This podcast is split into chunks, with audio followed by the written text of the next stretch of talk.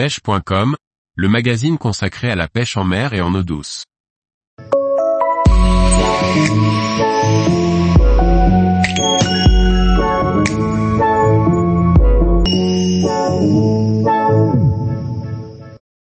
L'intérêt des amorces pour pêcher en mer ou comment faire venir les poissons. Par Laurent Duclos. Les amorces sont souvent utilisées pour pêcher en eau douce et malheureusement moins pour la pêche en mer.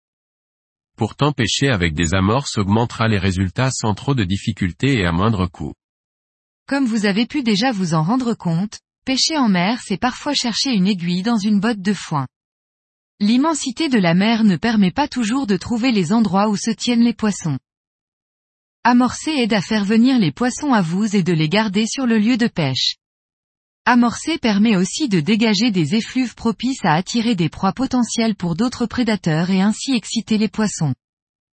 L'amorce est souvent constituée à base de farine, farine de blé, de maïs, d'algues ou de coquilles d'huîtres, voire de semoule ou même d'argile, la diversité est quasi infinie.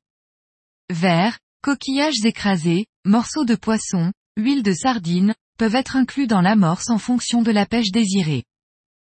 Il est facilement réalisable de concevoir ces amorces soi-même et de les confectionner à sa main. Dans le commerce, il existe différents types d'amorces prêts à l'emploi et conçus spécialement pour des types de pêche particuliers. L'utilisation d'amorces différentes permet de cibler plus facilement les espèces que vous désirez pêcher.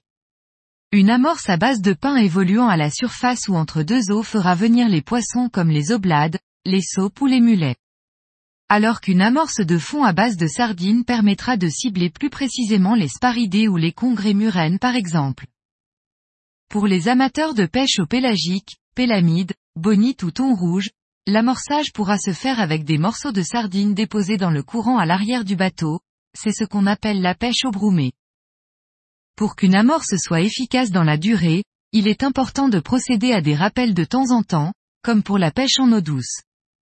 Les courants sont souvent prononcés selon les lieux de pêche et il faut en tenir compte pour assurer un bon amorçage. L'amorçage n'a pas pour but de nourrir le poisson, mais simplement de l'attirer et de le maintenir sur le coup le temps de la pêche. Amorcer, une bonne idée même en mer. Tous les jours, retrouvez l'actualité sur le site pêche.com. Et n'oubliez pas de laisser 5 étoiles sur votre plateforme de podcast.